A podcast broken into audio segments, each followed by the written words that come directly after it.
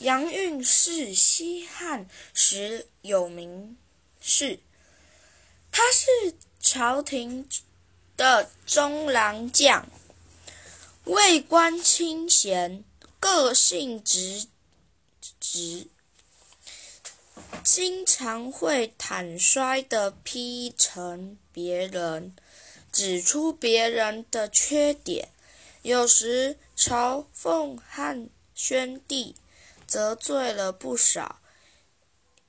一次，他听说匈奴女王单于被杀，开感慨万千，写给他朋友说：“哎，哎，这样一个君王，不肯纳大臣功，治国良策。”白白断送了性命，就像我国清朝时的君一样，偏小节人，杀害忠臣，结果亡国了，灭亡了。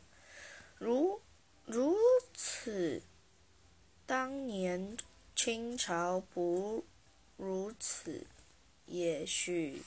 就不会灭亡。是任性小人的，真是同一山丘出展的则一样，无法差别。